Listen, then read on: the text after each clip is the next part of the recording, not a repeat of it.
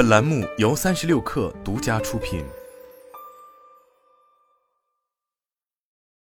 本文来自新浪科技。据报道，知情人士称，苹果公司负责网络视频、云存储 Apple One 捆绑套餐以及苹果新闻业务的高管彼得·斯特恩已经从公司离职。这个消息给苹果公司最近的高层人事动荡又增添了一笔。斯特恩之前的正式职务是苹果负责服务业务的副总裁。在公司内部和外部的许多人看来，斯特恩极有可能是苹果资深高管艾迪库的潜在接班人。由于苹果官方尚未宣布斯特恩离职的消息。因此，知情人士并未披露身份。消息人士表示，在斯特恩离职之后，苹果采取了一些应对措施，把斯特恩的工作职责分配给了其他多名高管，其中包括奥利弗·苏瑟和罗伯特·康俊科。在这一次工作职责调整之前，苏瑟是苹果负责苹果音乐国际服务和子公司 Beats 的副总裁，康俊科则主要负责苹果服务业务的设计团队。这些团队负责设计各种服务产品的用户界面。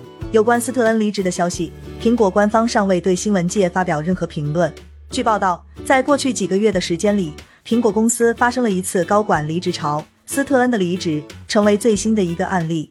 在二零二二年下半年，苹果公司损失了多名高管，其中包括工业设计负责人、首席隐私官、信息系统负责人、网络商店的负责人、负责采购的副总裁，以及负责硬件业务和软件工程的副总裁。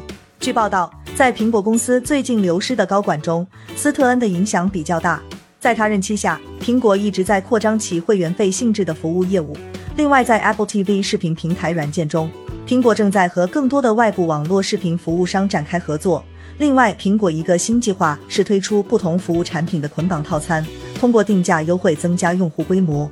在艾迪库和斯特恩两个高管的领导下。苹果公司的服务业务成为一颗冉冉上升的明星，目前已经成为苹果最重要的部门之一。根据苹果财报数字，在二零二二财政年度，苹果的服务业务一共贡献了大约八百亿美元的销售收入。据悉，苏瑟也是有可能取代艾迪库的另外一位接班人人选。在此次工作职责调整后，苏瑟在苹果公司内部的地位和影响力将会攀升。艾迪库是苹果公司资深高管。他今年已经年满五十八岁，已经在苹果工作了三十多年时间。不过他本人尚未宣布何时退休。据报道，在过去几年的时间里，艾迪库一直在寻找负责苹果服务业务的接班人人选。据悉，在苹果管理层架构中，一共有十二名高管直接向艾迪库汇报工作，其中包括了斯特恩。这十二名高管负责的业务中，包括苹果网络视频、苹果支付、网络广告，以及涉及到服务业务的软件开发等等。之前也有其他美国科技媒体报道了斯特恩离职的消息。